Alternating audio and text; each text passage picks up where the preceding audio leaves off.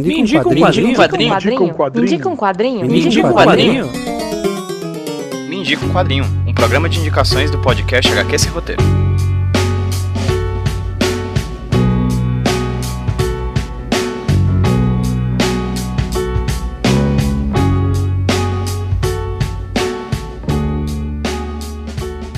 Pessoal, beleza? Aqui quem tá falando com vocês é o Pedro, trazendo pra vocês mais um Indica um Quadrinho podcast de indicações aqui do HQ Esse Roteiro Podcast. Primeiro programa a sair no feed do HQ Esse Roteiro em 2021, um Indica um Quadrinho. E como já é de praxe, eu vou indicar o primeiro quadrinho do ano de 2021 aqui no feed do HQ Esse Roteiro, com uma das minhas melhores leituras do ano anterior. Em janeiro de 2019, no comecinho do ano, eu falei sobre a Revolução dos Bichos, né? A adaptação nacional feita pelo Odi do clássico livro do, George Orwell. Em janeiro de 2020 eu falei sobre Heimat, Ponderações de uma Alemã sobre Sua Terra e História, lançada aqui no Brasil pela Quadrinhos na Companhia, da autora Nora Krug. Então eu falei em 2019 de Revolução dos Bichos, uma obra nacional adaptando uma obra estrangeira, e falei sobre Heimat, que é uma obra estadunidense, né, alemã, né, da nacionalidade da Nora Krug, e hoje eu vou falar de um dos melhores quadrinhos que eu li no ano de 2020, que foi Sunny, do Taiyo Matsumoto. Na verdade, hoje eu vou falar sobre o primeiro volume de Sunny, o volume 1 dessa HQ, que tem, salvo engano, seis volumes a serem lançados um mangá que foi lançado aqui no Brasil pelo selo Tsuru, da editora Devi. Uma edição primorosa que acompanha o primor que é a história narrada pelo Taiyo Matsumoto nessa HQ,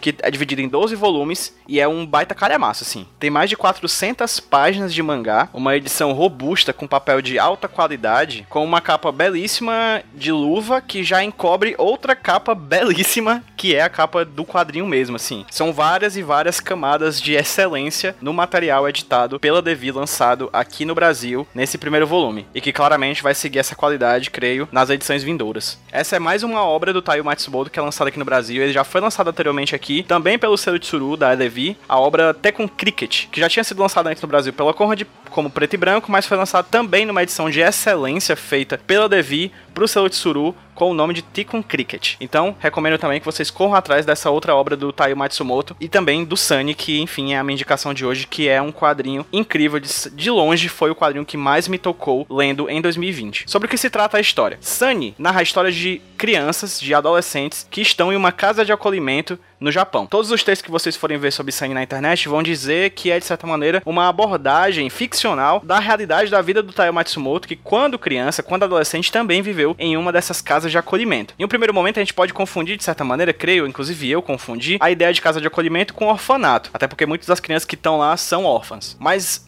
pelo que eu entendi no decorrer da trama, não é exatamente um orfanato, é uma casa onde os pais colocam as crianças, alguns deles inclusive colocam e não voltam mais, mas alguns inclusive voltam para levar de volta suas crianças para casa ou ocasionalmente fazer uma visita semanal por uma semana durante um tempo específico e novamente é, deixar a criança na casa de acolhimento. Então é um local onde as crianças são colocadas, né, são levadas para passarem o tempo delas, aprenderem, terem aulas e conviverem com outras crianças que estão em situações similares a elas. De cara a gente pode pensar que o quadrinho é uma grande bagunça, só que é uma bagunça extremamente organizada. É um tratado quase sobre a relação entre a coletividade e a solidão, o fato da gente não necessariamente estar acompanhado, mesmo estando rodeado de pessoas ao nosso redor. É uma trama muito bela, extremamente poética, que não foca necessariamente numa ação, é um quadrinho até bem parado, se a gente for pensar em relação a outros quadrinhos de mangá que a gente costuma ver sendo lançados aqui no Brasil. No entanto, esse ritmo parado, ele dá espaço, na verdade, a um sentimento que a gente às vezes esquece que pode ser feito na linguagem dos quadrinhos, uma linguagem tão permeada por ação, que é o espaço da contemplação. Durante todo o quadrinho a gente olha para o rosto de crianças que estão sofrendo as mais diversas emoções, das melhores às piores. Mas os focos, os planos próximos, os closes que o Taiyo Matsumoto coloca no rosto dessas crianças fazem a gente quase adentrar a cabeça delas e por muitas vezes adentrar, adentrar a cabeça delas no campo dos sonhos. Sunny, que é o nome da HQ, dentro da história é um carro. É um carro abandonado no terreno da escola Hoshinoko, né? Que é o nome da casa de acolhimento. Ele é um carro, um velho Nissan Datsun, que é dado o nome de Sunny. E esse espaço é o local onde algumas das crianças vão lá para se isolar das outras crianças e poder ter a possibilidade de, no seu íntimo, viajar pelo mundo da sua imaginação. Então é um passeio também entre a realidade crua do abandono familiar e da fantasia extremamente colorida e complexa da cabeça de uma criança nesse ambiente. A casa de acolhimento ela não tem um limite de de idade. É só, claramente, ela vai até a idade adulta das, da, dos jovens adolescentes, né? Que depois vão viver sua própria vida. Mas dentro da casa a gente tem crianças das mais pequenininhas até as maiores, assim, adolescentes já quase em fase adulta. E essa interação acontece entre todos eles, com diferentes níveis de responsabilidade entre si. O foco principal do quadrinho tá em três personagens, dos quais dois desses personagens estão na capa da luva da HQ. A gente tem o Haru, que é o rebelde, da trama, ele é o personagem, a criança, que mais se impõe e que mais trata de relação, com relação rebelde à estrutura hierárquica em que ele está colocado dentro da escola Hoshinoko. A gente tem o Junsuke, que é um personagem extremamente engraçado, completamente inconsequente e meio doidinho da cabeça, assim, eu realmente gosto muito dele. Inclusive o Junsuke tem um, um irmão muito pequenininho, bem pequenininho, que é o Shosuke, que é a coisa mais fofa do mundo, parece muito eles dois visualmente, mas o, o Shosuke é um bebê, enquanto o Junsuke já é um pré-adolescente adolescente. E a gente tem o Sei e a Machita, que é o personagem que adentra a lógica da escola, que ele é o personagem mais novo, né? Ele realmente é o, é o último a chegar na, naquela lógica da escola Hoshinoko. E nós, como leitores do quadrinho, meio que somos o Sei, né? Esse personagem novo que chega nessa lógica da escola e que tem que participar desses jogos de ciúme, paixões, enfim, desse sentimento bastante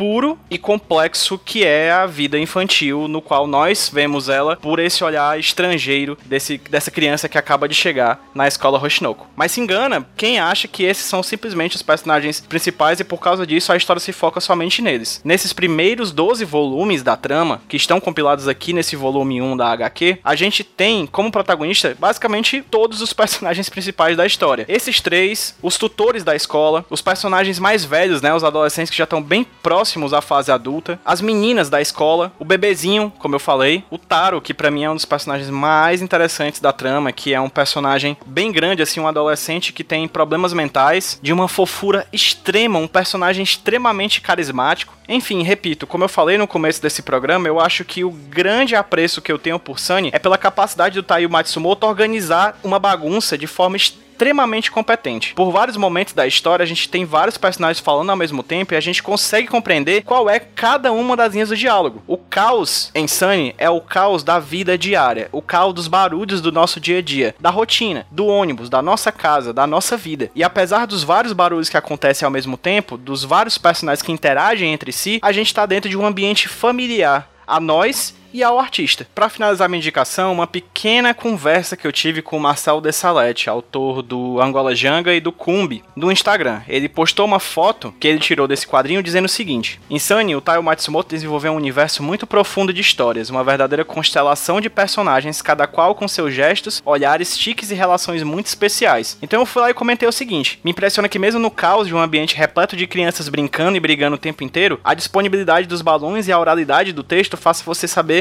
exatamente quem está falando, mesmo quando esse personagem não está em cena. É uma bagunça muito bem organizada que eu ainda não entendi como foi feita. Eu só li e pensava, como é que pode isso tá acontecendo na minha frente? E o Marcelo falou: essa orquestra de ações é o que eu mais admiro do Matsumoto e sem dúvida alguma é o que eu mais admiro também nessa HQ, que é para mim uma das minhas melhores leituras do ano de 2021 e que recomendo para todo mundo ir atrás de ler Sunny, volume 1. Já tô ansioso pelos próximos volumes porque eu quero ter esse quadrinho inteiro na minha estante, mas principalmente também no meu coração. Procurem Sunny e tenham todos o melhor 2021 possível.